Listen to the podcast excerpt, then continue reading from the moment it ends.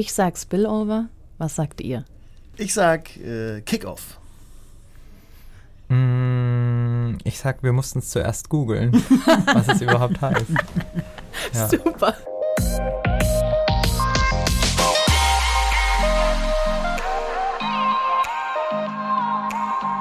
Herzlich willkommen. Ihr hört Spillover, den Podcast der Kultur- und Kreativwirtschaft Heidelberg. Ich bin Susanne Weckauf und meine Gäste kommen heute nicht aus dem Heidelberger Zoo, sondern aus dem digitalen Datendschungel. Ich begrüße Sebastian Jenke und Felix Baschdam, besser bekannt als Erdmännchen und Bär. Eigentlich im Gaming ansässig, verknüpfen sie das Lehrprogramm in Schulen mit der Digitalisierung und kombinieren so Wissen mit Spaß. Wo die Tücken liegen, warum aktuell noch nicht jede Schule auf ihr Angebot zurückkommen kann, wie es zur unvorhergesehenen Gründung in Heidelberg kam und was eine Hochschulbib damit zu tun hat. Jetzt in der neuesten Folge Spillover. Aus kreativen Ideen wird Zukunft gemacht. Erstmal zu euch, da wir heute wieder zu dritt sind, mal, das sind wir selten, dürft ihr gern erstmal selbst zu was zu euch sagen. Felix, Sebastian, wer möchte starten? Ähm, ich bin Sebastian, ich bin einer der Mitgründer. Ich bin der Bär von Erdmännchen und Bär. So. Tatsächlich ist das auf euch gemünzt? Mhm. Ja. Aha, darauf kommen wir aber noch zu sprechen. also kommt jetzt das Erdmännchen. Äh, ja, genau. Hi, ich bin Felix. Äh, ich bin auch Mitgründer von Erdmännchen und Bär. Ähm, bin das Erdmännchen. Und ja, ich war mal äh, früher Game- und Level-Designer. Ähm, die äh, Passion für Spiele habe ich mir auch behalten und bringe die gern bei uns ein. Und da gehen wir bestimmt auch noch drauf ein, aber durch Umwege bin ich äh, in der Medienpädagogik, in der Mediendidaktik gelandet und habe den Sebastian kennengelernt. Und was uns so ein bisschen beide verbindet, was wir, glaube ich, mitbringen können, ist auch die Leidenschaft für die Musik. So, äh, wir machen beide gerne Musik, wir hören gerne Musik und äh, genau. Und was wir beruflich machen, das erzählen wir sicherlich jetzt gleich. Ja, genau. Oder du fragst uns wahrscheinlich. ja, hab ich vor. Also Erdmännchen und Bär, der Name ist schon geklärt. Wie seid ihr da drauf gekommen? Also wir haben vor dreieinhalb Jahren mit dem Projekt angefangen, damals noch hier an der Unibib, haben wir immer über ähm, wir, haben uns, wir haben uns Räume erschlichen. Genau, man darf da immer nur für vier Stunden buchen und wir sind dann da tagesweise rein und haben dann auch äh, Kommilitoninnen gefragt, ob sie dann mal vier Stunden buchen können. Ähm, und haben natürlich dann erstmal die Idee erarbeitet, wo soll es hingehen und dann braucht das Kind natürlich einen Namen. Und haben hin und her überlegt. Und in meinem Freundeskreis gibt es ein Spiel, ich weiß nicht, ob du es kennst, ähm, dass man sich Tiere zuordnet. Ah, so ein bisschen äh, vom Aussehen, aber auch von der Art. Und ich. Ähm, ich bin immer da der Labrador oder das Erdmännchen. Und das haben wir so ein bisschen gespielt. Äh, kam mir so drauf, ja, Sebastian, das ist eigentlich eher so ein Bär. Ah. So Erdmännchen und Bär, das klingt eigentlich gut. Mhm. Und dabei ist es geblieben und äh, ja, mittlerweile, ja, wir machen das jetzt seit dreieinhalb Jahren, merken wir auch, dass so diese Eigenschaften der Tiere auch ein bisschen in uns stecken. Also dieses Spiel hat auch äh, seine Bedeutung. Zum Beispiel der Bär, ich weiß nicht, ob du das weißt, oder vielleicht auch gefährliches Halbwissen, aber ich glaube, das ist so, ist ein Tier, das ja auch alleine ist mhm. und immer vorausgeht. Also ein Bär hat kein Territorium, geht quasi immer geradeaus. Und das ist der Sebastian. Und das Erdmännchen ist immer in seinem Loch, aber guckt nach allen und organisiert das und schaut immer und äh, ähm, ja, so ein bisschen, dass das, äh, das Loch geht. Und immer erst, wenn jemand dann den Push gibt, dann gehen die woanders hin. Sonst bleiben ah. die in ah. ihren Löchern. Und so ähnlich sind so ein paar Eigenschaften, ja, die man so finden kann. Wir haben das auf der Schauspielschule gemacht und da habe ich auch das Erdmännchen zugeordnet ja, cool. bekommen. Ja. Aber auch dieses, es ist ganz schnell und es wuselt. Ja. Und dann Überblick und es guckt. Und dann wuselt es wieder? Ja, das Hyperaktive kann ich, damit kann ich mich anfreunden. Das ist auch etwas, was mir. Wir gehen nicht weiter auf diesen Super, also wir haben das Kind jetzt beim Namen genannt. Hm. Was macht ihr? Der Claim ist digital lernen für alle. Mhm. Ähm, das ist das, womit wir nach draußen gehen. Das heißt, wir entwickeln digitale, aber eben auch inklusive Bildungsangebote. Das ist kann man auf ganz vielen Ebenen sehen. Das fängt bei Workshops an, die inklusiv sind, also sich an bestimmte Zielgruppen, Menschen mit Behinderung, ähm, aber auch Menschen ohne vermeintliche Behinderung mhm. richten. Ähm, das geht über Lernmedienproduktion für verschiedene für verschiedene äh, Kontexte bis wirklich in den Großprojekten dahin, dass wir ganze Online-Lernumgebungen ähm, entwickeln. Also wirklich ganze Webseiten mit verschiedensten Kursinhalten ähm, und das aber eben alles immer von vornherein sehr inklusiv gedacht, ähm, immer mit der Zielgruppe einfach nicht nur im Auge, sondern wirklich auch mit einem Teil in der, Ent äh, in der Entwicklung mit drin. Mhm. Also immer eine Stimme äh, hat äh, und ein Mitspracherecht und ganz viel wichtiges Feedback gibt, woraus wir sehr, sehr viel lernen. Mm, und das ist in hoffentlich fünf kurzen Sätzen erklärt. Was wir ja. machen, du darfst mich gerne ergänzen, Felix. Ja, ähm, da vielleicht zu dem, zu dem Hintergrund, die Digitalisierung, die, äh, die kann sehr viele Barrieren abbauen. Die Digitalisierung ist all ja, dies umgibt uns die ganze mhm. Zeit. Wir müssen uns damit beschäftigen und das Lernen ist ein ganz wichtiger Faktum darin, weil wir müssen uns, erstmal müssen wir digital lernen für alle, heißt auch, wir müssen lernen, wie man sich im digitalen Raum bewegt und wie man darin lernt, ähm, aber auch wir lernen digital, also digital gestützt. Und ähm, ja, wie gesagt, das hat ganz viele Chancen, auch Barrieren abzubauen. Zum Beispiel gibt es äh, Screenreader, die den Bildschirminhalt vorlesen können für blinde Menschen. Dafür muss man aber dann technische ähm, Gegebenheiten einhalten, also HTML-Text zum Beispiel, da gibt es die WCAG, das ist einfach eine, eine Guideline dafür. Ich gehe da jetzt gar nicht so ins Detail. Und wenn man diese Chancen nutzt, dann kann man Barrieren abbauen, aber es können auch neue Barrieren entstehen, natürlich, mhm. wenn man ähm, am Menschen vorbei entwickelt, die digitalen Angebote. Und deswegen sagen wir, wie Sebastian gerade schon gesagt hat, von Anfang an mit der jeweiligen Zielgruppe äh, begleitend und ähm, genau, um diese Chancen zu nutzen. Wäre das ein Beispiel für dich am Menschen vorbei, also zu digitalisieren quasi, dass man ähm, ohne Subtexte, so damit man die Blinden quasi nicht integriert?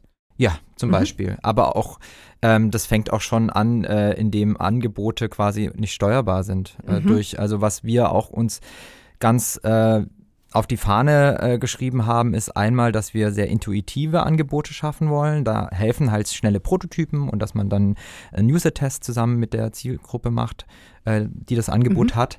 Aber auch, dass das Ganze ästhetisch cool aussehen soll. Also mhm. wir arbeiten da zum Beispiel, wir sind nicht immer zu zweit, äh, mhm. Je nach Projekt haben wir dann ein anderes Team zusammen. Da sind Grafikerinnen dabei, äh, Mediengestalterinnen oder ähm, Illustratoren. Illustratoren und versuchen das Ganze natürlich auch auf so ein gewisses Level zu holen, damit man sieht, UX-Design kann intuitiv sein, aber es kann auch cool aussehen. So Barrierefreiheit heißt nicht immer, dass es nicht sexy ist am Schluss. Genau, nicht genau. nur funktionell, was ja. man ja ganz oft das Problem hat. Okay, funktioniert, aber sieht irgendwie scheiße aus, spricht mich nicht so an, also macht ja. doch was anderes. Genau. Ja, zumal, zumal es ja auch immer, es hat ja dann einen motivationalen Aspekt. Ne? Ja. Also wenn du, wenn du ein Lernangebot irgendwo digital nutzt und es sieht von vornherein einfach schon doof aus oder mhm. es spricht dich nicht an, ist ja sehr subjektiv, klar. Ja, ja, also so jetzt den, den Mainstream-Geschmack zu treffen, ist natürlich irgendwie schwer. Ähm, die sehen natürlich schon sehr, sehr verschieden aus. Aber wenn es dich halt überhaupt nicht anspricht, dann hast du halt von vornherein auch überhaupt keine Lust, dich damit zu beschäftigen, da irgendwas Neues zu ja. lernen, irgendwie damit umzugehen. Ähm, das ist natürlich, also da geht direkt mal eine Chance flöten. Und gleichzeitig muss es jetzt auch keine Hollywood-Produktion sein. Das ist auch weiß man auch, dass es, äh, es muss halt authentisch sein am mhm. Schluss. Ja.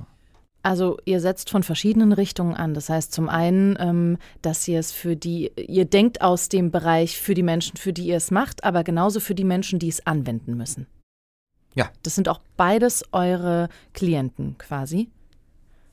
Das genau. kann man so sagen, ja. Genau. also wir sehen es auf jeden Fall so. Mhm. Und das ist halt wirklich, wenn man etwas entwickelt, äh, das lernt man dann am besten, für wen man es entwickelt, wenn man mit den mhm. Menschen spricht. So. Wer wendet sich an euch? Schulen, auch Eltern, äh, Lehrende? Mm, nee, tatsächlich nicht. Also der Schulmarkt ist unheimlich schwierig und äh, komplex. Da sind wir würde ich jetzt mal vorsichtig sagen, noch nicht unterwegs. Vielleicht ergibt sich da mal eine Chance, ähm, dass man auch da mal einsteigen kann. Aber das, was bisher noch nicht klassischerweise ist, ist äh, bisher die Erwachsenenbildung. Mhm. Ähm, wir haben. Ich habe einen Background ähm, aus der Behindertenhilfe, aus verschiedenen Bereichen der Behindertenhilfe, war ganz lange in unter anderem äh, der Lebenshilfe aktiv und habe da Netzwerke mitbringen können, wo man, wo man, wo ich schon so ein paar Stellschrauben kannte. Okay, da sind Leute, die Lust haben, sich auf den Weg zu machen, die irgendwie äh, auch die Motivation mit haben, irgendwie Fördergelder einzutreiben äh, für irgendeine Idee. Das konnte man dann ein bisschen anzapfen. Ansonsten ist es jetzt inzwischen so, dass tatsächlich auch ein paar auf uns zukommen, weil mhm. sie übers Netzwerk davon gehört haben, weil eben so zumindest unsere Wahrnehmung bisher ja, E-Learning und die Kombination barrierearm bisher noch relativ wenig stattfindet, sehr unterrepräsentiert ist und wir da noch auf einem sehr freien Feld unterwegs sind. Das heißt, jetzt kommen auch so die ersten Leute, das sind aber klassischerweise dann Player aus der Sozialwirtschaft und die dann da mhm. eben im Bereich Erwachsenenbildung, größtenteils berufliche Bildung ist ein Thema für uns, wo wir unterwegs waren. Jetzt haben wir ein paar Sachen zur Bundestagswahl tatsächlich gemacht, also mhm. Workshop-Angebote in einfacher Sprache, muss man dann immer leicht und einfache Sprache muss man ein bisschen abtrennen. Da waren es dann natürlich eher freie Träger, die mhm. das dann ihren, ihren Zielgruppen, ihren Klientinnen angeboten haben. Ähm, ansonsten ist aber mehrheitlich tatsächlich die berufliche Bildung, ist gerade ein großes Thema für uns ich weiß nicht, ob ich die Träger nennen darf, da muss man hm. vielleicht vorsichtig sein, aber wir haben zum Beispiel einen Träger, ähm, der sich um die berufliche Aus-, Weiter- und Bildung und Umschulung, muss man sagen, von Menschen mit psychischen Erkrankungen mhm. ähm, kümmert. Das heißt, du hattest während deiner beruflichen Laufbahn psychische Probleme, Erkrankungen, bist dann aus bestimmten Gründen daraus kannst in deinen alten Beruf nicht zurück und hast dann, äh, bekommst eine Umschulung oder hast von vornherein da, die haben auch ein Werkstattangebot, also wo man also fest dort arbeiten kann, mhm.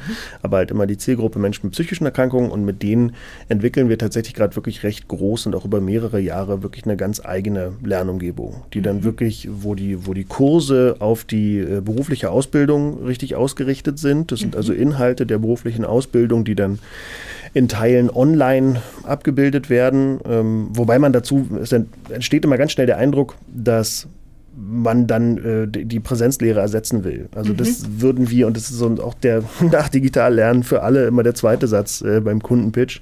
Ähm, wir stülpen ihnen jetzt irgendwas Digitales über und dann machen sie nichts mehr in Präsenz. Das ist totaler Quatsch. Also mhm. es macht halt immer ergänzend. Sinn, das ist einfach gut ergänzend und äh, Präsenz. Vorteile, Nachteile zu denken, genau, und bei beiden Sachen so die Vor- und Nachteile abzuwägen. Das heißt, die kriegen jetzt natürlich nicht irgendwie ein digitalisiertes Ausbildungssystem von ja. uns, sondern eine sinnvolle digitale Ergänzung, wo du sagen kannst, mhm. hey, da kannst du noch mal reinschauen, schau dir den Kurs noch mal an. Ähm, das hat heute noch nicht so gesessen, vielleicht kannst du da noch mal rein oder morgen machen wir den und den Inhalt. Da kannst du dich in dem Kurs schon mal vorbereiten. Mhm. Ähm, also so, so ergänzende Sachen. Vielleicht äh, da ist auch, äh, ich, wenn ich kurz einhaken darf, ist die ähm, in dem ganzen Feld gibt es so ganz große Mammut-Lernumgebungen, sage ich mal. Moodle kennt vielleicht jemand mhm. oder andere Systeme. Und die können ganz, ganz, ganz viel. Aber aus diesem ganz, ganz, ganz viel können neue Barrieren entstehen oder überfordert Menschen im Alltag, die dann danach Kurse reinmachen müssen. Mhm. Oder die, die Menschen, die dann nachher damit lernen müssen, weil jeder Kurs anders aussieht zum Beispiel. Und unsere Idee ist immer dadurch, wir gehen anders herum und sagen erstmal, was braucht ihr vor Ort? Was braucht ihr nicht? Das ist nämlich auch eine wichtige ja, Frage. Ja. Und wie muss Wenn das nicht sogar aussehen? die wichtigste. Genau. Und wie muss das aussehen? Und dann entwickeln wir zusammen auch quasi Modulkurse jetzt da ja. in dem Projekt, dass man das danach äh, bauen kann und so weiter. Ja. Es ist spannend. Es geht vor allen Dingen nicht darum, okay, wir haben das, das, das, das, das. Wir haben unglaublich viel, genau. unglaublich Vielfalt, aber man braucht nichts davon. Ja, genau. Das ist ein bisschen andersherum, genau, weil man kann jetzt sagen, ja, wir können alles, ihr könnt dann das und das machen. Ja, aber wenn es nicht zum Alltag passt und nicht zu den Menschen vor Ort, brauchen die es nicht. Und was man auch tatsächlich viel am Anfang macht, ist echt Beratung. Also, weil äh, man stößt ganz viel darauf, dass äh, man hat so die Worthülse, digitales Lernen, mhm. E-Learning, äh, Online-Lernen und weiß ich nicht, was da alles noch so kommt. Und jeder hat so eine sehr eigene Vorstellung davon. Ja. So, die meisten denken, kriege ich dann eine App mit YouTube-Videos äh, oder so. ja, also es ist dann ja. so, äh, und es kommen auch ganz viele, die sagen, ja, ähm, wir, wir möchten gerne eine App entwickeln. Und mhm. äh, dann ist der, weil das meistens dann die nächste Worthülse ist für, für okay, ich, ich assoziiere damit irgendwas, ich digital lerne mhm. auf meinem Handy, muss eine App sein. Ja. Ähm, und das heißt, du machst auch viel erstmal Beratung, dass du sagst, mh, hm, ich glaube, eine App macht für das, was ihr da wollt, gar keinen Sinn. Lasst uns mal anders reingehen. Lasst mal wirklich gucken, was ihr wollt, was ihr braucht und eben dann den Twist irgendwie zu schaffen. Und dann kommen meistens andere Angebote als Apps raus. Also wir sind mhm. gerade viel unterwegs mit Webseiten tatsächlich, ja. äh, die einfach eine gute Basis sind. Und genau, aber du bist am Anfang auch viel in der, in der Beratung, weil, mhm. weil dieses ganze Thema E-Learning auch so ein, so ein, ja, da liegt so ein Tuch drauf und ja. jeder meint äh, zu wissen, was drunter liegt. Man muss erst mal wissen, worüber man spricht ja, genau. tatsächlich. Genau. Webseiten, da ist ja auch oft, dass es zu unübersichtlich ist. Mhm. Dass auch da zu viel draufgepackt ist, nehme ich an. Absolut. Genau. Genau, also es ist Reduktion. im Endeffekt der gleiche, ja.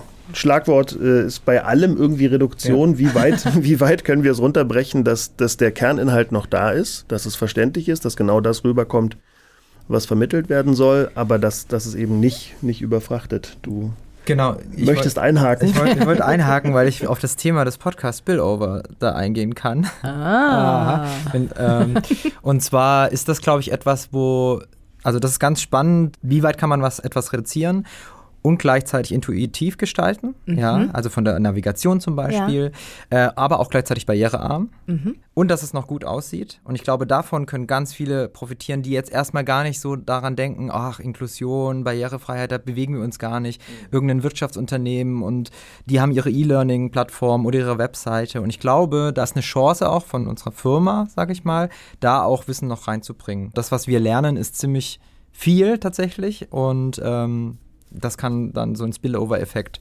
mal auslösen vielleicht. Ich vermute auch, dass es viel öfter um Inklusion geht, wo man gar keine vermutet oder wo die Menschen hm. selbst nicht vermuten, dass es darum geht, oder? Ja. Ja. Gut. Ja. würde, ich, würde ich einfach mit einem ganz direkten Ja beantworten, ja. auf jeden Fall. Das heißt, ihr bietet, sofern das möglich ist, auch Online und Präsenz an. Ja. ja. Genau, idealerweise tatsächlich die Kombination. Also wir fahren heute, kann man mhm. noch erzählen, wir fahren jetzt nach dem Podcast in die Nähe von Darmstadt und besuchen zwei Wohneinrichtungen für Menschen mit Behinderungen und geben nacheinander heute noch zwei Workshops äh, mhm. äh, zum Thema einfach ins Internet, Internet für alle und machen das in der Workshop-Reihe so, dass wir genau den Kickoff mit denen in Präsenz machen, ja. uns da vorstellen, dann auch mit den Geräten wirklich üben und gucken, alles schon mal in die Hand gehabt haben, aber der zweite Schritt dann auch online ist, also wirklich direkt ins Doing. Also und das kann man irgendwie ganz gut sagen, das ist direkt verzahnt. Und so machen wir es, so machen wir es mhm. eigentlich gern. Also dass du die Präsenz, ist schon wichtig, dass du Identifikation und auch eine Beziehung mhm. aufbaust, ganz am Anfang. Mm, aber dann schnell auch das Digitale mit dazu nimmst. Und dann, wie Felix schon sagt, so die Vor- und Nachteile aus beidem, natürlich nur die Vorteile, die Nachteile nehmen wir ja nicht. Ähm, und dann nutzen, genau. Würdet ihr sagen, es ist in dem Bereich der Inklusion noch mal wichtiger, dass es da auch Präsenz gibt oder unterschätzt man das einfach in, in anderen Bereichen, die Wichtigkeit der Präsenz? Muss man vielleicht, also ich würde sagen, muss man mit einer generellen Aussage vielleicht vorsichtig sein. Mhm. Ähm, kann man jetzt, glaube ich, nicht über einen Kamm scheren und mhm. sagen, ja, ist so. Aus unseren Erfahrungen heraus würde ich aber sagen, ja, ist so. also ähm, es ist tatsächlich, es funktioniert gerade am Anfang unheimlich viel über eine persönliche mhm. Bindung, über einen Kennenlernen.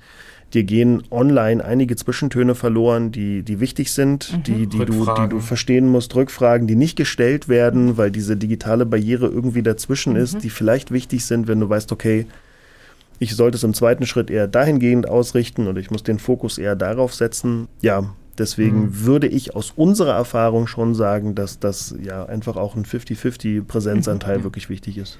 Ja, genau. Also es hängt davon ab, aber auch, es hängt auch stark vom Lerninhalt und dann von dem Lernangebot ab. Also wenn ja. das jetzt ein kurzer Lerninhalt ist, äh, der relativ gut, äh, sag ich mal, abbildbar ist, dann braucht man vielleicht keine, keinen Menschen noch und keinen Kontakt, weil es dann eher um zeitliche Flexibilität geht oder so. Okay. Also man denkt jetzt an YouTube-Tutorials oder so. Da, ja. Ja. Ihr habt euch ja beide kennengelernt in eurem Masterstudiengang E-Learning und Medienbildung. In Heidelberg. in Heidelberg. ähm, war da schon die Idee bei jedem Einzelnen von euch in die Richtung zu gehen mhm. oder habt ihr euch getroffen und das war quasi so ein Match und oh, das machen wir? Oder ihr habt ja, ja gesagt, ihr habt euch in der Bib getroffen, aber wie ist das denn entstanden, dass da ja, ja. das gebraucht wird? ja, ähm, das ist äh, eigentlich ganz, ganz ganz lustig. Ich glaube, wir hatten beide nicht die Idee, dass man da in die Richtung geht. Also ich komme aus einer ganz anderen Ecke. Ich war Game und Level Designer ja. in Frankfurt und Berlin dreieinhalb Jahre. Und als ich in die Branche gegangen bin, habe ich mir schon gesagt, ey cool, ich mache das jetzt mal hier. Ähm, musste aber, ich möchte in die medienpädagogische Richtung vielleicht mhm. irgendwann machen, weil die Game-Industrie ist super kreativ, mega viel gelernt, was ich jetzt mit reinbringen kann, aber auch sehr, sehr schlimme Arbeitszeiten, sage ich mal. Und ähm, auch irgendwann fehlt einem das Menschliche. So, man, man macht immer ein Spiel und dann kommt das nächste Spiel, nochmal ein Spiel. Und, ähm, so in, dein, in, deiner eigenen kleinen Welt. Genau, du kriegst nicht viel mit von den Spielerinnen. Mhm. Und ähm, deswegen bin ich dann an, der, an die pädagogische Hochschule gekommen. Und äh, dann haben wir uns äh, kennengelernt in einem Forschungsprojekt, wo wir einfach mal geguckt haben. Ja, wir haben uns im Studium Nein, kennengelernt. äh, also genau, die Idee, klassisch sorry, sorry, auf, genau. auf der auf der erst die Runde, Genau, auf WG-Partys bei mir. weiß ich nicht. Genau, so, also die das Kennenlernen war schon. Wir waren wir waren, ich würde sagen, wir waren vorher Kumpels. Ja, so, ja, recht. jetzt sind wir Freunde. Genau. Vorher Genau. waren wir aber auf jeden Fall schon Also die Kumpels. WG wir haben uns WG-Partys in, privat äh, schon gemocht und schon vorher, Ja. genau. Und äh, gemeinsame Konzertgänge äh, und so weiter. Genau. Die Basis war geschaffen. Die Basis war da, genau. genau, genau, genau. Und dann gab es ein, ein, also E-Learning und Medienbildung hier an der Pädagogischen Hochschule. Ähm, da müssen die Studierenden quasi ein Forschungsprojekt machen oder danach ein. Praxisprojekt machen. Sie müssen es aber auch, sonst kriegen sie Abschluss. Und ähm, in diesem Forschungsprojekt haben wir uns damit beschäftigt, ähm, wie kann so eine E-Learning oder was brauchen E-Learning für die Assistenzkräfte? Also gar nicht jetzt inklusiv gedacht, sondern eher für die Assistenzkräfte, weil, ja, was brauchen die an, an, an Inhalten und so weiter.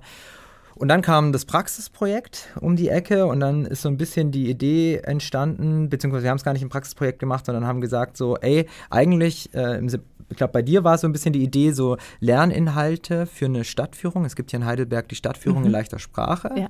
Ähm, dazu kannst du vielleicht nochmal gleich was sagen. Und du hattest immer so die Idee, das könnte man auch gut mit E-Learning verbinden. Und dann haben wir so ein bisschen gequatscht und dann habe ich meinen Werkstudentenjob, also ich hatte damals einen Werkstudentenjob noch nebenher, auch im E-Learning-Bereich, dann kurzerhand ein bisschen gekündigt und habe das dann quasi als Freiberufler mal gemacht und wir haben das zusammen entwickelt. Wie kann man dann ein bisschen kündigen? Naja, Ja, man eigentlich hat er gesagt, ganz äh, gekündigt. Relativ schnell gesagt, äh, nee, das ist eine coole Idee, wir probieren das jetzt mal. Ja. Ja, war, Aber vielleicht sagst du noch kurz was zu dieser Stadtführung, weil das ist eigentlich, wenn dich das interessiert. ja, auf jeden Fall wäre ich eh noch drauf zu sprechen gekommen. Okay. Die Problematik war einfach, dass, ja, genau, sie an diesen mehreren Stationen in der Stadt natürlich ihre Texte äh, brauchten und abrufbar haben müssen und äh, da ja einfach ganz viel über Wiederholung, also Lernen ja auch ganz viel über Wiederholung funktioniert. Ähm, und ja, dann kam die Idee, oh Mensch, ah, eine, eine CD, das wäre doch was. Können wir da nicht, äh, was die arbeitest du als Sprecher, vielleicht können wir da irgendwas machen. Hm. Und dann, ja, aber, hm, und dann war es immer so, in den Trainingssessions haben sie einfach mit so großen Bildmappen gearbeitet. Ne? Hatten sie immer so, eine, so eine Bildmappe, da war dann irgendwie die, Das Hotel die Ritter. äh, genau, das Hotel, tatsächlich. Ich hab's mir angeguckt. Der Affe. Genau, das der Hotel Brückenaffe. Ritter, der Brückenaffe. Ich habe viel äh, über Heidelberg gelernt. Ich bin ja, Sehr gut. Fragen wir dich gleich mal. ja, ja. in, in leichter Sprache. ja. Ähm, genau, also die jeweiligen Stationen waren mit Bildern da und dann war eben die Idee, okay, eine CD vielleicht dazu machen. Und dann haben wir da natürlich aber auch schon wieder zehn Barrieren dazwischen. Ne? CD einlegen, richtig Krass. den, den, den, den Ja. Track finden und bla. Ja. Irgendwie müsste man es kombinieren. Und dann kam so dieser Twist, hey, können wir da nicht irgendwie ein E-Learning-Angebot Mhm. schaffen? Dann äh, war zum Glück Felix todesmutig und hat gesagt, ich kündige sofort. Mein Werkstudent. Ein bisschen. Ja, ein bisschen. Er hat gesagt, ey komm, das machen wir. Mm, Und dann haben wir eigentlich auf dem Weg, genau, fest, also irgendwie auch durch eine glückliche Fügung direkt auch mit User-Tests gestartet. Also direkt erstmal äh, mit so einem Selbstverständnis an die Zielgruppe ran, sagt, okay, was brauchen wir denn alles? Und so, wir hatten in der Teamsitzung irgendwie eine Vorstellung davon, aber das ist halt so dieser berühmte Blick von außen, Ja. ne? Und also direkt irgendwie ran an die Zielgruppe und fragen. Ähm, und dann haben wir, glaube ich, gleich ganz viel, ganz schnell gelernt und dann auch den ersten kleinen Prototypen umgesetzt und den wiederum getestet, dann wieder ganz viel gelernt, ähm, daran nochmal ein paar Sachen verfeinert. Also für mich war so eine ganz spannende Erkenntnis, wir hatten einen Tester dabei, der eine körperliche Einschränkung hatte und für den einfach der Mausweg quer über den Bildschirm einfach eine Aufgabe ist. Ne? Das ist, bis der Cursor es quasi ans andere geschafft hat, um da irgendwie das nächste Navigationselement zu bedienen, das war für ihn anstrengend. Also Ja. hieß es, okay, wir brauchen die Navigationselemente alle unten irgendwo in einer Ecke. Du musst Ja. das ganze Ding idealerweise mit der Tastatur steuern können oder du hast halt deine 1, 2, 3 Buttons, Mhm. die f- können dich durchs ganze Programm führen und mehr brauchst du nicht. Und dann hatten wir den nächsten, der einfach Genau, kognitive Einschränkungen hatte, dementsprechend das Lesen ein großes Thema war, okay, wir brauchen eine Vorlesefunktion. Mhm. Und Dann lernte man so Schritt für Schritt, okay, was braucht so ein, Ja. barrierefrei ist immer so ein hoch aufgehängtes Ideal, ist Quatsch. Also barrierearm sagen Ja. wir gerne. Was braucht so ein barrierearmes Tool, damit die gut lernen können? Und so, eigentlich hat sich an dem Doing fast so ein bisschen die Herangehensweise definiert. Ganz spannend, wenn man jetzt so drüber spricht. Ich finde, das ist auch ein wirklich ganz tolles Beispiel, das unheimlich gut veranschaulicht, was ihr macht und wie so ein Prozess vorgeht. Ja, Mhm. ja. Die Prozesse werden immer größer. Ja? Ja. Also eine Lernumgebung ist natürlich nochmal was anderes, wie so ein kleines zentriertes E-Learning-Angebot für Ja, ein Thema. ja. Aber an dem Prozess, der wird ja professioneller natürlich. Mhm. Äh, aber der ist gleich geblieben. Das ja. kann man ja auch bei euch ähm, auf der Homepage, habe ich gesehen, da kann man einen Einblick bekommen. Da habt ihr einen Mhm. Teil dieser Stadtführung. Also wer von euch sich das einfach mal, also von euch da draußen Zuhörenden, sich das mal anschauen möchte, wie sieht das denn dann auch aus? Nicht nur, wie höre ich das jetzt, Mhm. nämlich das war, kann auf eure Homepage gehen und Genau. sich das anschauen. Die Homepage verlinken wir natürlich in den Show Notes. ähm, jetzt habe ich noch eine andere Frage, weil du sagtest ja vorhin, du warst in verschiedenen Ländern. Wie ist das denn Deutschland in einem Ländervergleich mit der Digitalisierung in Anführungszeichen und dem E-Learning-Angebot? Wo stehen wir da so? Wie sieht das in anderen Ländern aus? Kann man jetzt auf zwei Ebenen antworten. Einmal E-Learning allgemein Mhm. und dann auch Accessibility, also Barrierefreiheit in Ja. Angeboten. Ähm, da sind uns die Amerikaner, sage ich mal, weit voraus. Mhm. Ja. Also ähm, bei uns ist das Thema Datenschutz, das ist ein sehr wichtiges Thema, ähm, sehr hoch angehängt. Ich glaube, im, im europäischen Ver Vergleich sind wir da auch Spitzenreiter, gefühlt auf jeden Fall. Also wir beschäftigen uns ja auch damit. Ist auch wichtig. Meiner Meinung nach kommt es 20 Jahre zu spät.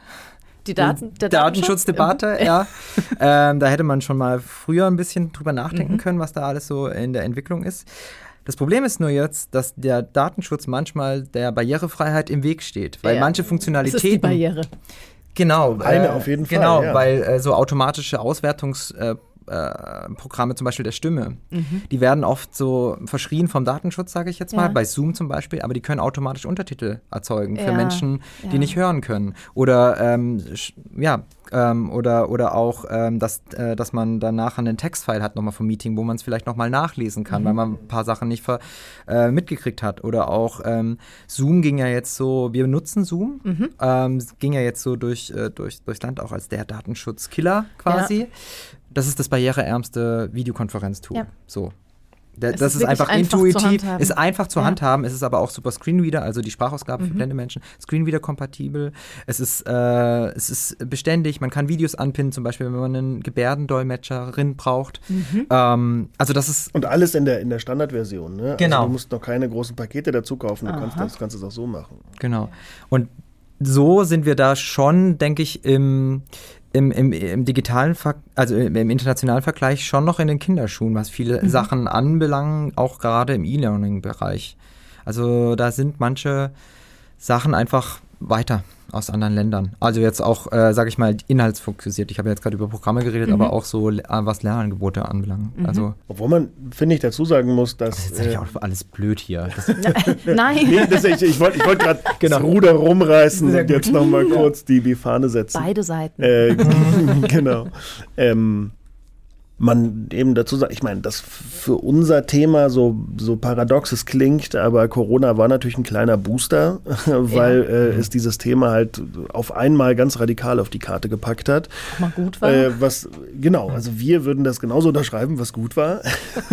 ja, es gibt sicherlich immer noch der die, die auf der anderen ja. Seite stehen und sagen, oh, jetzt nimmt uns unsere Präsenz weg mit eurem ganzen digitalen Kram, was ja, wie gesagt, haben wir eingangs schon gesagt, was ja Quatsch ist.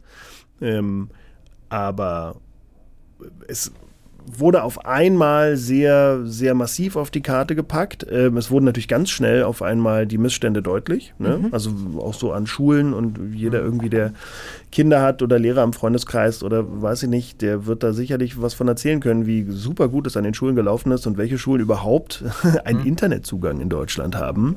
Ähm, das ist ja schon auch ein interessantes Thema für, für so eine ja, ich glaube auch der Computer. hochentwickelte Ja. Nation. abgeschafft seit ITG. Keine Ahnung. Ja, und vor allen Dingen auch, was in diesem Computerraum steht. Äh, Also, es ist, so, es ist schön, dass es den Raum gibt, aber wenn der Computer eine Dreiviertelstunde zum Hochfahren braucht und dann irgendwie Ja. Windows 95 läuft. Okay, wir müssen vorsichtig sein, wir sind äh, schon wieder in der Schwarzmalerei.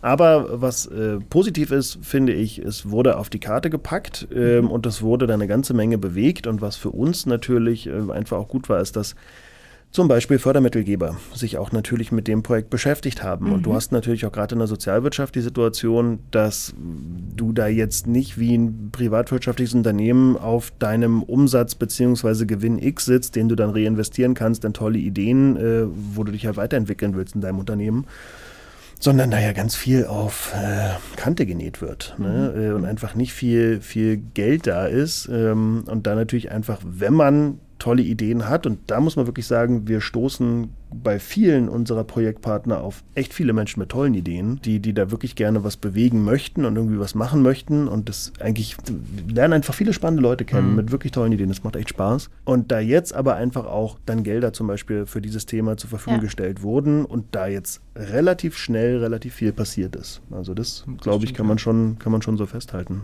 Ich glaube, es ist ja auch oft, also nicht, es ist ja keine Schwarzmalerei, also die Menschen weigern sich ja nicht, sondern es ist ja auch eine gewisse Berührungsangst, weil Fakt. was ich nicht kenne, ich kenne mich damit nicht aus und dann geht es vielleicht nicht schnell genug. Ja. Es ist immer so ein, da ist so eine Hürde. Ja. Also, und da ist ja toll, was ihr macht, weil ihr sagt, hey, hier ist nicht nur das Programm, sondern wir gehen mit euch, wir gehen mhm. jeden einzelnen Schritt und wir ändern vielleicht ja. auch nochmal, falls ihr sagt, uh, zu schwierig, zu kompliziert, nicht schnell genug, verstehe ich nicht oder ich brauche es anders.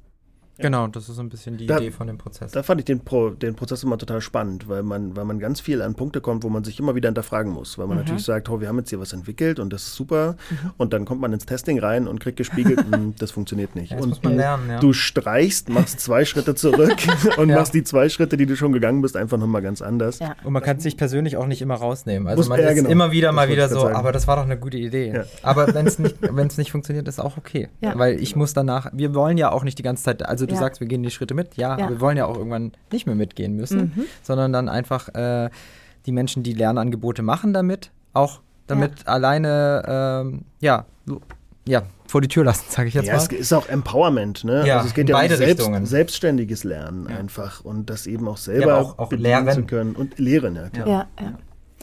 Jetzt hatten wir es vorhin ja schon davon, Datenschutz und Barriere. In der Presse liest man ja auch viel Gefahren von Videospiele und man sollte es verbieten und die Kinder sollten da nicht so viel davor sitzen. Wie reagiert ihr darauf? Also wie begegnen euch diese Vorurteile? Hm, das ist eine gute Frage. Ähm, also wir sind viel und das heißt viel. Wir sind in einigen Projekten tatsächlich mit einer Zielgruppe unterwegs, die noch gar kein, also die noch komplett jungfräulich sind, die gar keinen Kontakt haben, wo mhm. du wirklich absolut bei den Basics anfängst, was ist überhaupt ein Computer, ähm, was ist Hardware, was ist Software, was ist, ist ein Smartphone ein Computer, ist ein Tablet ein Computer und was passiert, wenn ich da drauf drücke und wo komme ich dann hin? Mhm. Also das, das ist irgendwie das Schöne an dem Bereich. Man kann da noch recht viel gestalten irgendwie. Und da muss auch was passieren, weil digitale Teilhabe. Jungfräulich ist, ja. genau, Stichwort, wie Felix gerade sagt, irgendwie digitale Teilhabe ganz groß, weil da natürlich auch Chancen liegen. Aber genau, wir haben zum einen eben Kontakt dahin mit einer Zielgruppe, die noch gar keinen Kontakt okay, mit den ja. Medien an mhm. sich überhaupt hat. Mm, dann aber tatsächlich auch, äh, also wir haben, wir haben auch wirklich viele kennengelernt in der Arbeit, die natürlich da schon unterwegs sind, wo oh, diese Vorurteile, nö, ich, ich weiß gar nicht, kann man so, ja kann man gar nicht, kann man gar nicht so spiegeln, ne? Ja, ich glaube, die es ist ja auch ein Vor Vorurteil, dass die so Vorurteile, also ja. gibt, äh, deswegen mhm. uns ist es jetzt noch nicht so begegnet, weil ich glaube, wir bis jetzt äh, mit vielen Menschen zusammengearbeitet haben, die sich ja auf den Weg machen wollen. Mhm. mhm. Die das entweder okay, im privaten ja. Spiel ja. nutzen und so weiter. Natürlich haben wir da, zu solchen Aussagen eine private Meinung, so klar, aber in unseren Projekten ist genau ähm, eher die Motivation ist immer hoch. Genau. Ähm, aber natürlich auch, äh, wir haben jetzt auch ein Projekt gehabt, da ging es darum, ähm, was ist eine KI? Ja. Hm. Ähm, nur noch mal kurz erklären, KI, künstliche Intelligenz. Ja, genau. Danke. ja, genau, eine künstliche Intelligenz.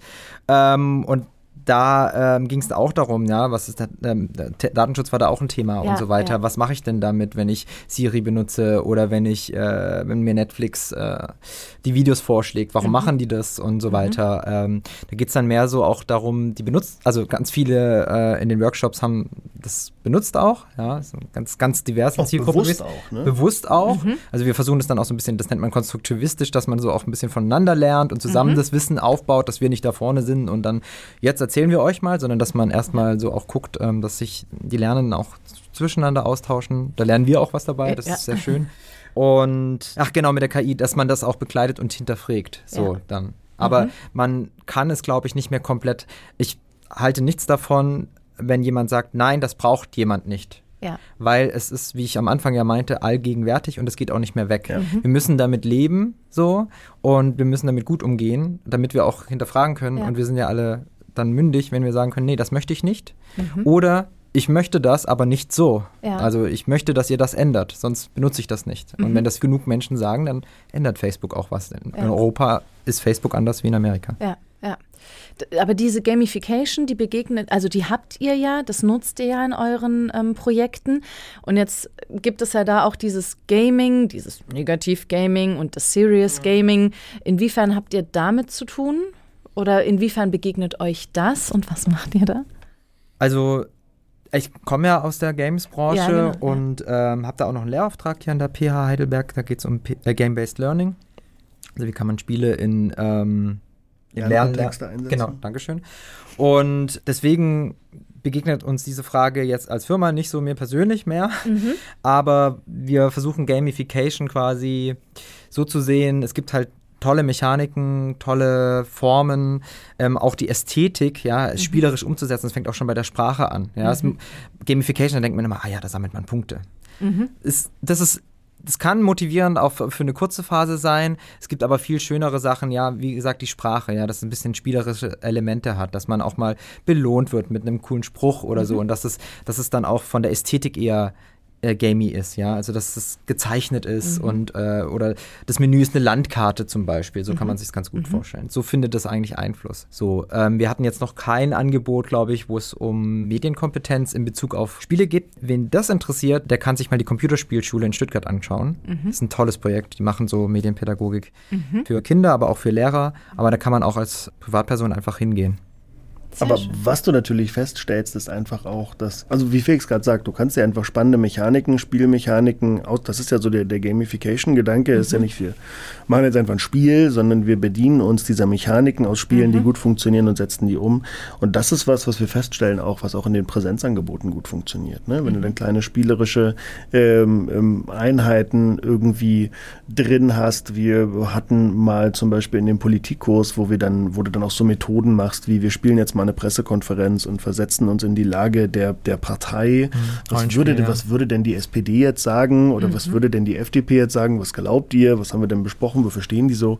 Ähm, oder jetzt auch bei diesen ersten Medienkompetenz und einfach Internet-Workshops wirklich in die Hand nehmen und rausgehen und äh, machen. Ne? Und da sind ja auch überall so kleine irgendwie spielerischen Sachen drin. Wir haben im letzten Online-Angebot viel mit so Quizzen gearbeitet, wo wir wussten, okay, du hast, wir hatten eine relativ breite Zuhörerschaft und wir schaffen es nicht, das, was wir ansonsten gerne machen, viel interaktiv zu sein, in den Austausch zu gehen und zusammen, wie Felix gerade schon gesagt hat, konstruktiv und eben zusammen zu lernen. Das war einfach nicht möglich, weil es zu viele waren. Gesagt, okay, wie kriegen wir trotzdem irgendwie so einen Moment hin? Alles klar, äh, wir spielen einen Live-Quiz. Und dann konnten eben alle auch Tablet, Handy oder äh, Computer, wo sie saßen und konnten dann irgendwie mitquizzen und so. Ne? Also immer versuchen, so so spielerische, so. aktive wir Momente sammeln, zu schaffen. Und da merkst du schon, dass das wird Ja. angenommen, das funktioniert gut. Es macht ja auch Spaß und Ja. es soll ja einfach auch Spaß machen. Genau. Sehr Und da, und da, also, und, und da noch mal kurz, das ist auch vielleicht jemand, wenn uns jemand zuhört, der auch vielleicht irgendwie was mit Lehren oder Lernen macht, da gibt es ganz tolle Tools. Ne? Man muss nicht alles entwickeln. Nee, Ja, genau. ja. Genau, also dieses Quiz-Tool, das wir da eingesetzt haben, das haben wir auch nicht selbst entwickelt, sondern haben ge gesagt, das passt genau hierfür, Ja. da nutzen wir das jetzt. Stichwort Reduktion. und dann dieses Tool wieder so weit reduzieren, dass du wirklich auf der ganzen Das ist einfach direkten, einfachen Ja. Ebene äh, Ja. das gut, gut einsetzen kannst. Genau. Vor allen Dingen auch da wieder Reduktion, dass es schnell geht, dass du dich nicht erst anmelden musst Genau. und ein Konto brauchst Genau, und und. Mhm. genau. Okay. Genau, auch Thema Datenschutz. Genau. ähm, seht ihr euch in dem Bereich hauptsächlich dann als Kreativschaffende oder schwappt auch das über? Ich glaube, Pädagogik und Didaktik ist kreativ schaffend. Also Sollte- du kannst nicht sollte kreativ sein, Ja, das ja. sollte sein und das ist manchmal, glaube ich, im Verständnis nicht so da. Mhm. Ja, aber wenn ich jemand etwas beibringen möchte und methodisch arbeiten möchte, dann muss ich kreativ sein. Und deswegen sehe ich jetzt mich nicht nur aus dieser mediengestalterischen Ecke als oder Mediengestalt, ja, kreativ schaffend, sondern auch, glaube ich, aus dieser didaktischen Ebene. Ja. ja. Würde ich schon sagen, wir sind Kreativschaffende. Ja, also das würde ich, würde ich so auch unterschreiben. Also wir arbeiten viel auch mit, versuchen eben ähm, so, auch da ist es immer der, der Twist, okay, was ist auch so an Projektvolumen da? Letztendlich ist natürlich, wenn du dich als Selbstständiger oder Firma auf den Weg machst, irgendwann auch das Geld entscheidend. Also wie, wie, inwiefern ist der Auftraggeber bereit, für bestimmte Prozesse auch bestimmte Budgets irgendwie bereitzustellen? Mhm. Äh, und danach entscheidet sich natürlich auch so ein bisschen, okay, desto mehr Budget du für den Entwicklungsprozess hast, desto, desto äh, inklusiver kannst du da auch arbeiten, desto mehr Workshops kannst du machen. Und wir arbeiten auch in den Workshops zum Beispiel viel mit Design Thinking Methoden und solchen Geschichten. Das sind ja auch alles kreative Prozesse mhm. und das ist einfach auch eine spannende Erfahrung, ähm, auch solche Prozesse inklusiv zu denken. Mhm. Also mit, mhm. mit der Zielgruppe zusammen. Ganz spannendes Projekt jetzt in, in Brandenburg, was, wo wir auch gerade eine Webseite entwickeln für eine Gedenkstätte wo auch eine, wo die, wo die Guides, die durch diese Gedenkstätte führen, also es geht um die Euthanasiemorde der Nazis, mhm. also ein heftiges Thema, ähm, aber da führen Menschen, die selber eine kognitive Einschränkung haben, durch diese Ausstellung. Es ist unheimlich eindrücklich. Eine auch, Empfehlung. Auch absolute Empfehlung. Also wer mal in Brandenburg an der Havel ist, der sollte sich so eine Führung mal buchen. Ähm, die machen es methodisch unheimlich gut äh, und es ist auch sehr, sehr anschaulich und super gut dargestellt. Viel mehr sagen wir jetzt nicht dazu. Ähm, das soll man, soll man sich einfach mal angucken, aber wirklich absolute Empfehlung. Tolles Erlebnis. Ähm, und wir haben den Workshop-Tag mit denen so gemacht, dass die den Vormittag gestaltet haben. Also da geht es einfach darum, dass sie es gibt bisher die Führung und es gibt dieses sehr, sehr gut gemachte äh, Museum und jetzt geht es darum, ein digitales Bildungsangebot gemeinsam mhm. zu entwickeln. Wie können wir es gut abbilden? Es soll es eben nicht ersetzen, es soll Lust drauf machen, dahin zu gehen, sich damit weiter zu mhm. beschäftigen, aber es soll eben auch ähm, diese Möglichkeit des Digitalen jetzt mal ausgeschöpft werden. Und da war es eben so, dass wir da waren, der Vormittag äh, von der Gruppe vor Ort gestaltet wurde und wir nachmittags einen inklusiven Design Thinking gemacht mhm. haben und gesagt haben, okay, was braucht so ein mhm. Angebot? Was, was, was, was, was, was müsst ihr machen? Wie stellt ihr euch das wichtig? vor? Wie soll das aussehen? Was ist euch ja. wichtig? Und man stellt halt immer wieder fest, also es ist A, eine Gruppe, die in solchen Prozessen ganz oft, auch in den Endprodukten, einfach nicht mitgedacht wird. Ja. Also es gibt wenig digitale Bildungsangebote für Menschen mit kognitiven Schwierigkeiten. Aber du B, immer wieder in den Prozessen feststellst, sie haben eine ganz klare Vorstellung davon, was sie möchten und wie sowas aussehen kann. Mhm. Ne? Also es ist vielleicht eine, eine, Zielgruppe, die noch gar nicht so viel digital unterwegs ist, nicht mit dem Smartphone in der Tasche mhm. oder mit dem Tablet im Rucksack rumrennt, aber durchaus eine Vorstellung hat, mhm. wie, wie, wie da was abgebildet werden soll oder ja. wie das aussehen soll und wie das wirken soll und wie wer dargestellt werden soll. Und das ist spannend und das sind immer kreative Prozesse. Genau, und das ist wahnsinnig inspirierend. Ja. Mhm. So, genau. Und vielleicht noch was, das jetzt geht was in ganz andere Richtung. Ich bin auch mal interessant, wie du darauf reagierst. Ich habe ja vorhin das mit der Musik äh, gesagt. Äh, wir sind ja seit jeher schon seit sehr langer Zeit. Du hast auch mal Musik studiert aber, äh, spielen wir in Bands oder machen mhm. Musik. Und äh, wir sind beide sehr große Hip-Hop-Fans. Und für mich, ich lerne lern das immer mehr für mich, dass mich das ziemlich geprägt hat. Mhm. Nämlich, was ich an Hip-Hop immer toll fand, dass man etwas nimmt, was schon da ist. Mhm. Und daraus etwas Neues macht. Ja. ja? Und ich brauche nicht viel Geld, ja. sondern ich gucke, ja, ich, ich, ich sprühe, da ist eine Wand. So, ja. die ist hässlich, ich mache sie schön bunt. Mhm. Äh, oder ich, äh, da ist ein Song, der gefällt mir, dieser Schlagzeuger, ich mache daraus was Neues, ich, äh, ich zerstücke es, ich mache einen Beat. Also ich, ja. ich mache zum Beispiel selber Beats. Mhm. Und ähm, aber auch meistens nur für mich, aber das ist halt einfach dieser Prozess und genau das fließt auch, glaube ich, in unsere Arbeit rein, mhm. dass wir halt, da wir in der Sozialwirtschaft sind, da auch nochmal kreativ werden müssen, weil manchmal die Budgets natürlich nicht so sind, dass man jetzt alles neu erfinden kann. Ja. Und, Kreativität. Genau, und dann halt wirklich gucken kann, muss, okay, was gibt es denn schon ja. und wie können wir das ummodeln, dass mhm. wir das mhm. Beste oder das Coolste da raus, rauskriegen. Und ich glaube, das ist schon auch so ein bisschen, ja, Hip-Hop. Hip-Hop ist Aha. da auch ein bisschen die Prägung, würde ich schon sagen. Kann man so sagen, ja. ja. Aber es ist total schön, wie ihr sprecht. Mein, ich hatte meinen Professor, der hat gesagt, die müssen brennen. Ja. Ich würde jetzt behaupten, das tut ihr. Was ist euer, ähm, euer Brennmaterial? Was ist eure Motivation? Also wie gesagt, tatsächlich, ähm, ich finde es total spannend, dass man, äh, dass wir noch viel gestalten können, dass ja. eben mhm. ähm, noch nicht so viel da ist. Es ist ein sehr freies Feld, das bringt seine Tücken mit sich, haben wir gerade schon gesagt, sind einige dabei, aber du kannst auf der anderen Seite unheimlich viel ähm, gestalten, kannst da, kannst da viel machen. Ähm, mir war meine Lebenshilfezeit ist inzwischen halt vorbei aufgrund, aufgrund der Firma. Das war ein großes weinendes und ein großes lachendes Auge nach äh, so vielen Jahren. Ähm, Und das ist immer wieder schön, einfach in direkten Kontakt äh, auch zu treten, nicht nur als E-Learner äh, in irgendeinem Büro zu sitzen und Kurse zusammenzuschieben, wie jetzt ein neues Auto oder eine neue Kamera gebaut werden mhm. soll, sondern eben zu sagen, nee, wir gehen einfach in den Prozessen mhm. äh, an die Standorte, gucken, was wollt ihr, was braucht ihr, wie soll es aussehen. Also immer wieder auch so diesen direkten Kontakt zu haben und ja, schon auch dieses kreative, ja. kreative ähm, Gestalten. Und das große Glück, dass wir, wie gesagt, in der auf unserem bisherigen Weg viele spannende Projekte kennenlernen durften, mit vielen spannenden Köpfen dahinter, ähm, die auch immer eine hohe Bereitschaft mitbringen, ähm, sich auf den Prozess einzulassen. Also genau, das ich habe ja vorhin gemeint, äh, in der Games-Branche hat mir das Menschliche gefehlt. Mhm. Das habe ich jetzt hier komplett. Mhm. Und wenn wir da einen inklusiven Workshop machen oder einen Workshop wo wir etwas beibringen oder einfach einen User-Test, mhm. das motiviert einfach unglaublich. Mhm. Und natürlich kann man es auch ideologisch beantworten. Ja, mhm. ich habe ja vorhin, oder du hast es vor allem erzählt, da gibt es nicht viel und wir müssen uns auf den Weg machen, digitale Teilhabe, ja, um diese Chancen zu nutzen, weil sonst sind die irgendwann weg, verpufft, ja. so, weil alles sich in eine andere Richtung entwickelt hat. Also jetzt ist gerade noch Gestaltungsraum und man muss das irgendwie angehen und ich glaube, das ist auch so ein Motor, dass ja, man da auch was be also bewegen kann, bewegen ja, kann und bewegen muss irgendwie. Ja. Und ich, äh, also ich persönlich kann es nicht, wenn Menschen irgendwie vergessen werden von Systemen und, mhm. äh, und äh, das, ist, ja. klingt jetzt ein bisschen groß, so groß will ich es jetzt gar nicht mhm. machen, aber ähm, mhm. ja. Arbeitet ihr 24-7? Das klingt ein bisschen so. nee, das, das klingt jetzt natürlich nach, nach äh, total viel. Ich überlege gerade, du hast vorhin die Webseite angeteasert. Jetzt rennen die Leute vielleicht, die das hören, auf die Webseite und denken, bumm. und dann, ah, okay, neun Projekte, hm, was macht ihr? Ähm, es klingt natürlich irgendwie nach viel, aber das ist schon wohl ausgesucht und, ja, und, okay. und gut geplant. Also in, der, in dem zu zweit sein steckt schon die Problematik, dass du natürlich gut planen musst, dass mhm. du auch auf Sicht ein bisschen fahren musst. Wir sind jetzt damit beschäftigt, wirklich schon gut fürs nächste Jahr durchzuplanen, zu mhm. gucken, okay, wann sind die Sprints, für welche Projekte, wie können wir es gut umsetzen, wen brauchen wir ähm, dazu. Mm, wir haben aber, deswegen würden wir, glaube ich, auch nie sagen, dass wir ein Startup sind. Ähm, mhm. Wir sind nicht oder wir legen es nicht darauf aus, zu skalieren und schnell zu wachsen und groß zu werden. Mhm. Das würde der Idee irgendwie nicht gerecht werden. Das passt auch nicht mhm. für, diesen, für diesen Markt, den wir, ja, wir müssen auch flexibel den wir bleiben. bespielen. Mhm.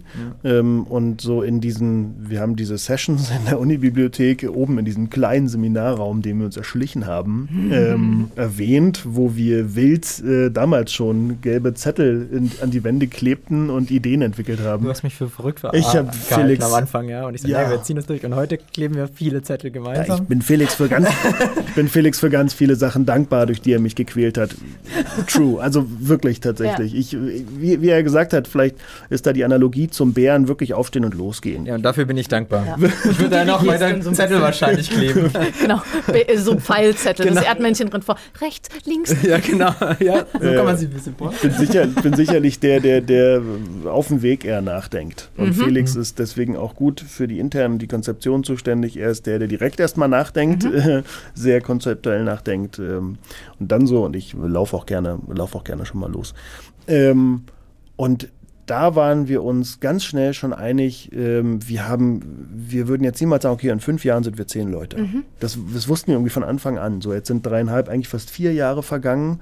Ähm, seitdem, wir sind uns immer noch sehr sicher, haben aber natürlich in der Zwischenzeit gelernt, okay, ganz ohne Unterstützung wird es irgendwann ja. nicht mehr gehen. Also du brauchst dann jemanden, mhm. der zum Beispiel, wenn wir über so lernen, Umgebungen sprechen, irgendwann sich ein bisschen um Content kümmert, weil mhm. du dich dann, wie Felix schon sagt, so er, bei ihm geht der Blick eher nach innen, bei mir eher nach außen. Das sind zwei Felder, die intensiv sind, die, die, die viel Zeit irgendwie brauchen. Dann geht es um die Konzeption, äh, um die vielen Workshops und so. Das schon ja, die Idee jetzt dahin geht, okay, mhm. wir werden uns nächstes Jahr ein bisschen verstärken müssen. Vielleicht können wir in unserem alten Studiengang mal akquirieren. Vielleicht hat da jemand Lust. Ähm, es ist halt immer auch spannend, äh, auch bei den Outsourcern, die Felix angesprochen hat, Illustrator, Grafiker, Motion Designer, wie auch immer, natürlich auch immer Leute zu finden, die auch Lust haben, sich auf dieses Thema einzulassen. Mhm. Also ähm, wir, unser Motion Designer, der macht ansonsten, ich glaube, Projekte für Benz und Co. Porsche, ja, und Porsche. Ähm, und äh, da musst du, musst du auch schon mal das große Glück haben, jemanden mit einem Mindset zu finden, der mhm. auch Lust hat, sich einfach auf so einen Prozess mal einzulassen. Oder unser Grafik, das hat er auch. Unser, deswegen, unser, unser Team ist wohl gewählt und es ja. sind tolle Leute und ich bin unheimlich dankbar, dass wir die getroffen haben. Und deswegen, ja, werden wir sicher langsam wachsen müssen, Mhm. weil du einfach für bestimmte Bereiche irgendwann Unterstützung brauchst. Äh, fahren aber jetzt gerade wirklich sehr gut mit diesem Freelancer-System. Ja, irgendwann in der mittleren Frist wird sicherlich ja, mal der ein oder andere dazukommen müssen. Ich habe aber hohen Respekt davor, vor dieser Verantwortung. Also muss ich ganz ehrlich sagen. Mhm. Kommt denn eine neue Ebene dann für Ja, euch ja, dazu, genau. eine leitende? Ja. Absolut. Jetzt habe ich noch eine Frage. Gerne. Warum Heidelberg? Das ist eine gute Frage. Ich würde sagen, äh, kleben Ich komme hier immer wieder gerne her. Ich kenne Äh, die Strecke gut. Ja, ich die in inzwischen nach Frankfurt geboren. auch gut. Also ich wohne in, äh, in Frankfurt und unser Büro ist in Heidelberg, aber wir haben uns hier kennengelernt. Ihr habt hier studiert. Wir haben hier Mhm. studiert, wir haben hier angefangen. Äh, du wohnst in Heidelberg ähm, und ähm, Heidelberg hat tatsächlich eine gute Infrastruktur für das, was wir machen. Ja, ähm, hier ist die Lebenshilfe Heidelberg, die uns von Anfang an äh, oder wo Supported wir hat, ja. supported hab, haben, wo wir auch immer noch im Austausch sind. Hier ist die äh, PH Heidelberg, die uns auch unterstützt hat am Anfang, ähm, wo ich ja auch, wichtig. genau, wo man auch immer noch im Austausch ist. Und ähm, dann gibt es äh, das Breitenbach äh, mit der B-Fabrik, wo wir auch unser, unser Büro haben in, im Coworking. Ähm, und es ist halt super angebunden. Also wir, in meinem Fall jetzt, ja, ich pendel aus Frankfurt hierher, aber wir sind dann auch relativ schnell äh, in Frankfurt oder Umgebung oder können dann auch noch weiterfahren. So. Es ist jetzt nicht irgendwo, dass wir dann noch mal eine Stunde fahren müssen bis zum nächsten ICE-Bahnhof, sondern äh, kann hier einsteigen oder vielleicht mal in Mannheim. Und du bist dann ganz schnell äh, in Frankfurt und so. Das ist auch ein wichtiger Punkt. Ne? Ja. Und natürlich der Odenwald ist schön. Sieht man aus dem Büro. Ach, der Oden. Ach so. ich hätte jetzt gedacht, du kommst mit dem Neckar. Aber gut, der Odenwald. Äh, ja, ich wollte gerade sagen, Es ist vieles schön. Ja, das Wetter ist auch schön. Ich glaube, Heidelberg ist doch eine der zweit irgendwie mit Freiburg oder zusammen. Sind das nicht so mit die, die wärmsten oder Freiburg auf jeden Fall. Städte? Ja. Ich weiß gar nicht. Auf jeden Fall gutes Wetter. Gutes Wetter macht gute Laune und das ist auch nicht schlimm. Aber ansonsten, ich bin tatsächlich irgendwie einfach immer hier kleben geblieben. Irgendwann für mein allererstes Studium, mit dem ich heute, ich habe mal Musikwissenschaft studiert. Damit habe ich heute irgendwie gar nichts mehr zu tun. Und Italianistik, lustigerweise. Okay. so ein Ding so. Echt? hm, okay, ah, das hast ja. du mir schon mal erzählt.